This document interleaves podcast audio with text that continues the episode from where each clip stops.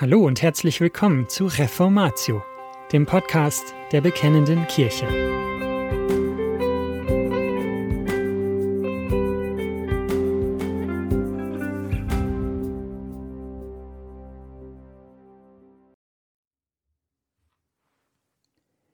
Die schwerste Prüfung Abrahams. Eine Predigt zu 1. Mose 22, die Verse 1 bis 19 von Florian Weiken. Erschienen in Bekennende Kirche Nummer 92 im März 2023. Gelesen von Jochen Klautke.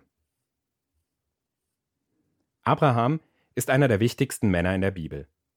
Ganze elf Kapitel verwendet Mose, um uns Abraham, sein Leben und seine Beziehungen zu Gott vorzustellen. Wenn wir beim Lesen zu 1. Mose Kapitel 22 kommen, ist Abraham schon ein gestandener Gottesmann. Sein Glaubensleben hatte mit dem Auszug aus Haran im Alter von 75 Jahren und seinem anschließenden Einzug ins verheißene Land begonnen. Ein herausforderndes Leben. In der neuen Heimat fand er aber nicht ein Leben in Ruhe und Frieden. Er musste erleben, wie sein Glaube regelmäßig auf die Probe gestellt wurde. Der Auszug war lediglich der Anfang von vielen Glaubensprüfungen, die Abraham durchstehen musste. Das verheißene Land war nicht unbewohnt, sondern gottlose Völker wohnten bereits dort. Und das war wahrscheinlich nicht das, was er sich in Haran erhofft hatte.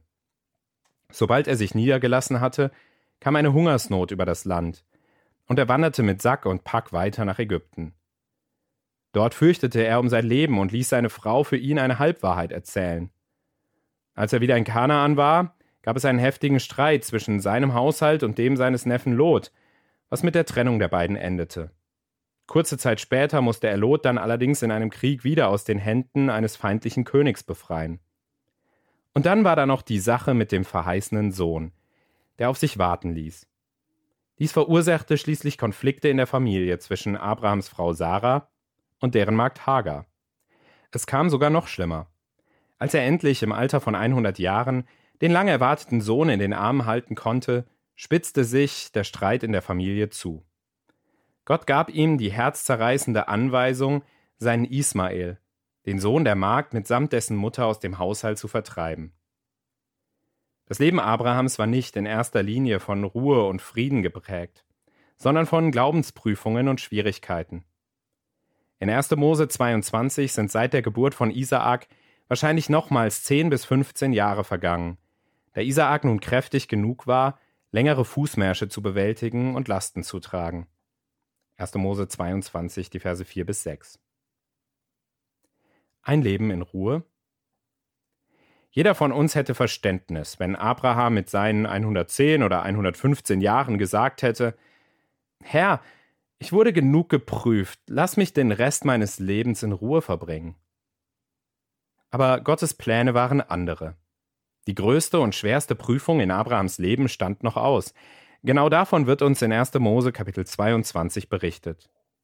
Dieses Mal wurde Abrahams Glaube auf die Probe gestellt. Gott stellte ihn vor eine Zerreißprobe. In vielerlei Hinsicht führt uns die Geschichte von Abrahams Leben an diesen Höhepunkt heran. Nach diesem Ereignis wird uns lediglich noch von Sarahs Begräbnisstätte berichtet und dann der Übergang zu seinem Sohn Isaak vollzogen. Der Höhepunkt des Lebens.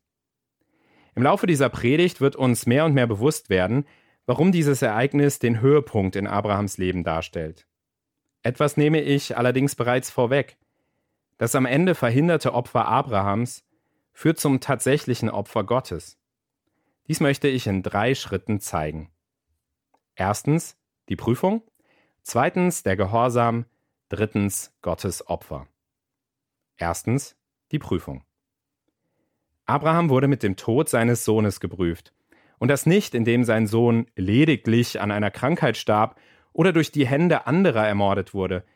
Nein, Gott sagte zu ihm, Nimm doch deinen Sohn, deinen einzigen, den du lieb hast, Isaak, und geh hin in das Land Moria und bringe ihn dort zum Brandopfer dar, auf einem der Berge, den ich dir nennen werde. 1. Mose 22, Vers 2. Abraham sollte seinen einzigen Sohn schlachten. Er sollte ihn nicht nur einem Henker übergeben oder ihn nur aus dem Zelt treiben. sondern er sollte ihn mit den eigenen Händen töten. Gott forderte dabei nicht einen adoptierten Sohn, auch nicht einen Sohn der Magd, sondern deinen Sohn, deinen einzigen, den du lieb hast, Isaak. Gott forderte den verheißenen Sohn, an dem sich Sarah erfreute und für den Abraham ein großes Entwöhnungsmahl bereitet hatte. Den Sohn, für den er den anderen Sohn Ismael aus dem Zelt vertrieben hatte. Ein brutaler Befehl. Die Forderung ist an sich schon heftig genug, aber die Details der Beschreibung unterstreichen diesen Punkt noch zusätzlich. Die Prüfung betraf nicht nur einen kurzen Moment, sie erstreckte sich über drei ganze Tage. Mit was für einer Last stand Abraham wohl am Morgen früh auf, sattelte den Esel, rief die Knechte und spaltete das Holz. Was ging in seinem Kopf vor, als Isaak ihn fragte Mein Vater, siehe, hier ist Feuer und Holz, wo ist aber das Lamm zum Brandopfer? Mit was für schweren Schritten lief Abraham wohl den Berg hinauf? Wie bedrückt war wohl sein Herz, als er den Altar baute, seinen Sohn darauf legte, sein Messer ergriff und ihn beinahe tötete. Niemand von uns und auch niemand sonst in der Heilsgeschichte wurde je auf solch eine Art und Weise geprüft wie Abraham in diesen Tagen. Ungerecht? Eine solche Forderung ist für uns schwer nachvollziehbar, vor allem weil uns dieser Befehl ungerecht erscheint. Darf Gott das? Kann Gott von Abraham verlangen, den eigenen Sohn Isaak zu opfern? Das ist eine Frage, die immer wieder gestellt wird. Oft bezieht man sich mit der Frage auch auf das Verbot von Menschenopfern aus 5. Mose 18, Vers 10. Mir ist bewusst, dass ich in dieser Predigt diese schwierige Frage nicht vollständig beantworten kann. Wenn wir aber die Frage, darf Gott das, isoliert betrachten, dann ist die Antwort gar nicht so schwierig. Natürlich darf Gott solch eine Forderung stellen. Warum? Weil Isaak Sünder ist. Isaak ist vor Gott nicht schuldlos. Er ist ein Sünder und der Lohn der Sünde ist der Tod. Gott kann das Leben eines Sünders jederzeit fordern, wann er will und wie er will, jeder ist schuldig vor ihm und Gott kann sein gerechtes Gericht über jeden zu jedem Zeitpunkt aussprechen. Selbstverständlich war auch Abraham ein Sünder, aber oft gebraucht Gott andere Sünder, um die Sünden von Einzelnen zu richten. Natürlich darf niemand denken, dass Gott auch heute so etwas von uns fordern würde. Dies war eine einzigartige Anweisung in der Heilsgeschichte, um uns ganz besondere Dinge zu zeigen.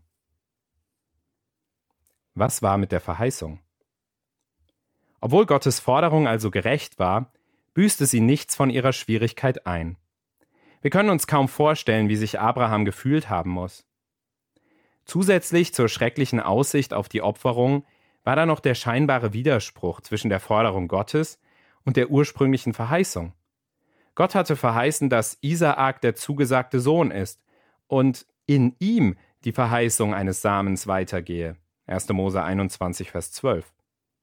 Nun sollte Abraham plötzlich diesen Sohn der Verheißung schlachten?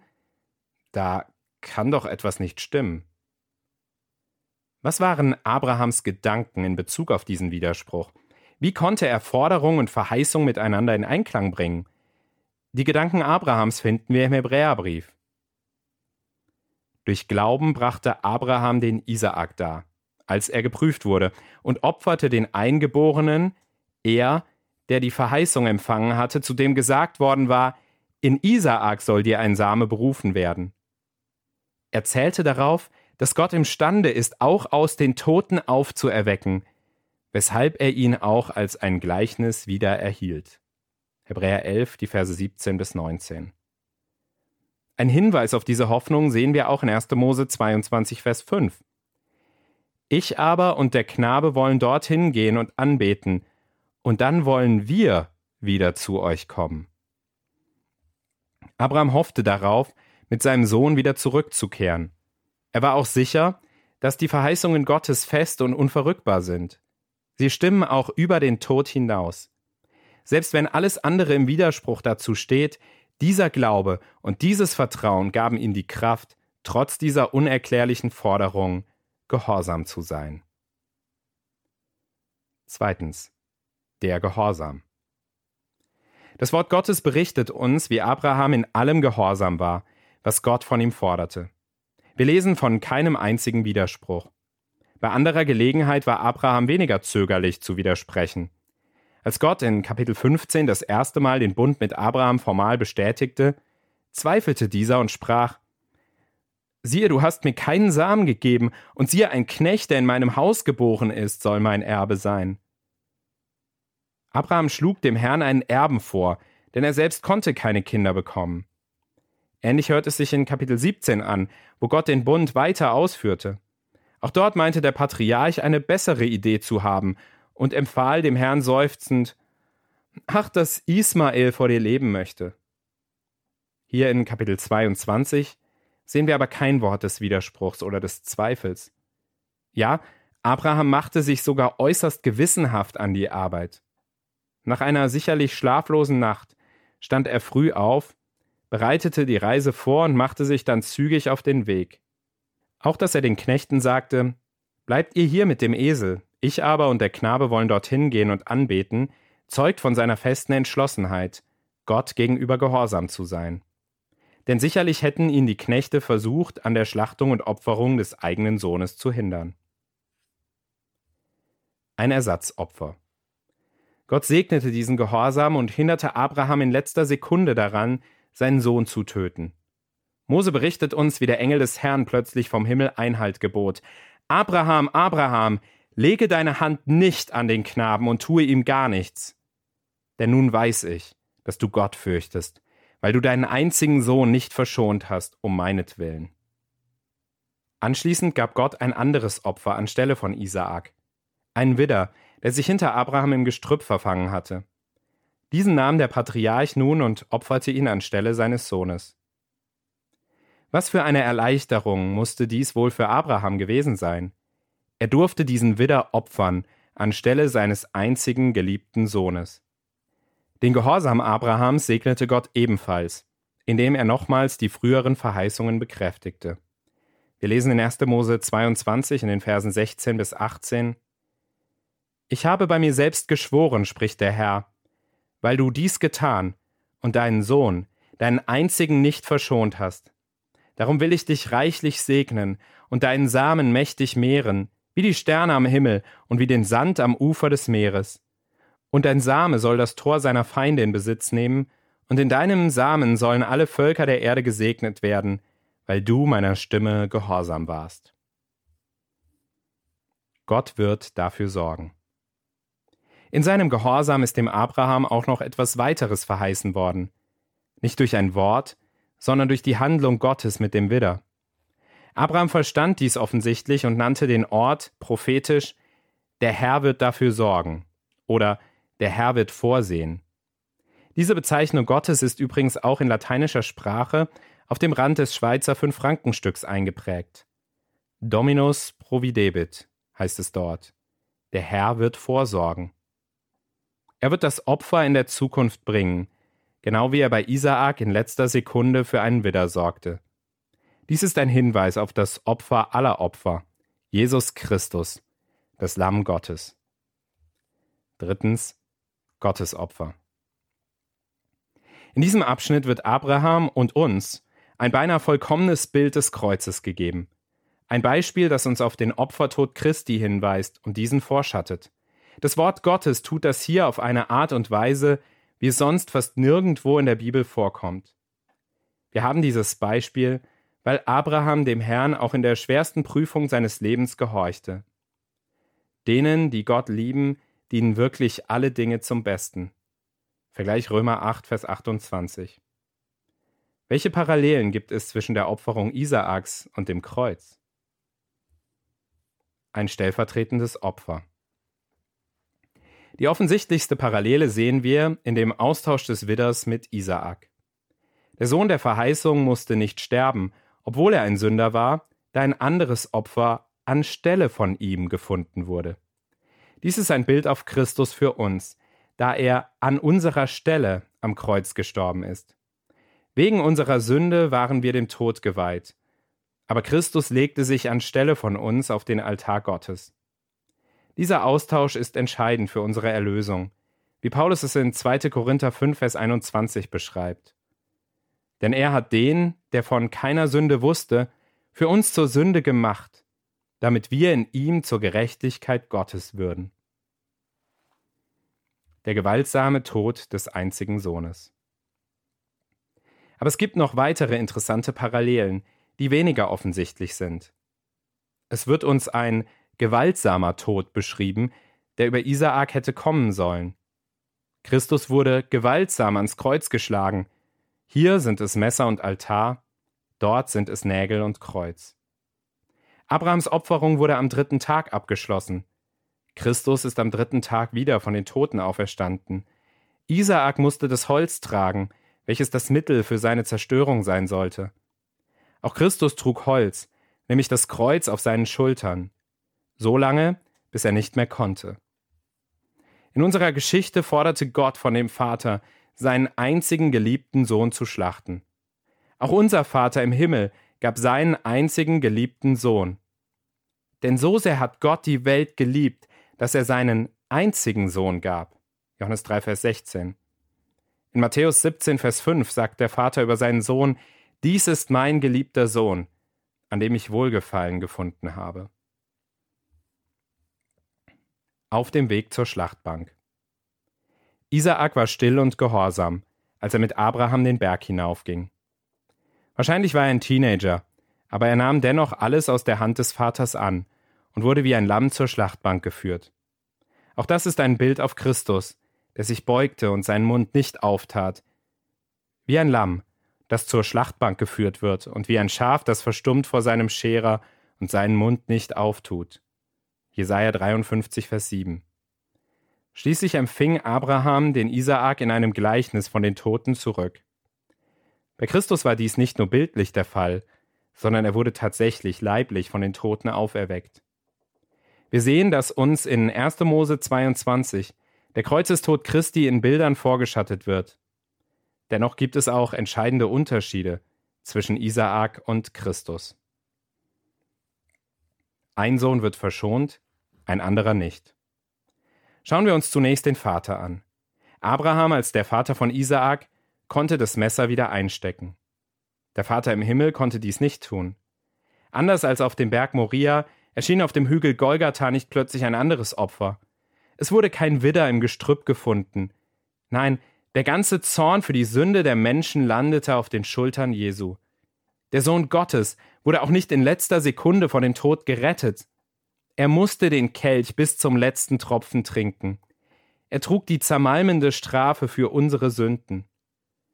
Ist es nicht bezeichnend, dass uns über den Zorn Gottes, den Christus am Kreuz ertrug, nicht sonderlich viele Details gegeben werden? Wir finden ein paar Hinweise über die Gefühle Christi am Kreuz in den Psalmen, zum Beispiel in Psalm 22. Aber es wird uns, abgesehen von ein paar Ausnahmen, relativ wenig darüber berichtet. Warum? Einer der Gründe ist, dass es unbeschreiblich war. Man kann es nicht in Worte fassen. Schon Christi Gebetskampf im Garten Gethsemane brachte die menschliche Natur an den Rand des Möglichen. Und ein Engel kam, um ihn zu stärken. Lukas 22, Vers 43. Manche Ausleger meinen, dass der Engel Christus stärkte, damit er nicht schon im Garten starb. Weder für den Vater noch für den Sohn gab es am Kreuz ein Entrinnen. Für Abraham und Isaak schon. Schwerste Prüfungen. Diese signifikanten Unterschiede zeigen uns etwas Eindrückliches. Gott forderte nichts von Abraham, was er nicht auch selbst bereit war zu tun. Wer könnte somit Gott Ungerechtigkeit oder Unbarmherzigkeit in dieser Geschichte vorwerfen? Genau das, womit er Abraham prüfte, erfüllte Gott selbst. Der Vater, der seinen Sohn vollkommen liebte, gab ihn trotzdem hin. Der Sohn, der keine Schuld hatte, starb dennoch auf dem Altar. Am Ende führte das verhinderte Opfer Abrahams zum tatsächlichen Opfer Gottes. Prüfungen wozu?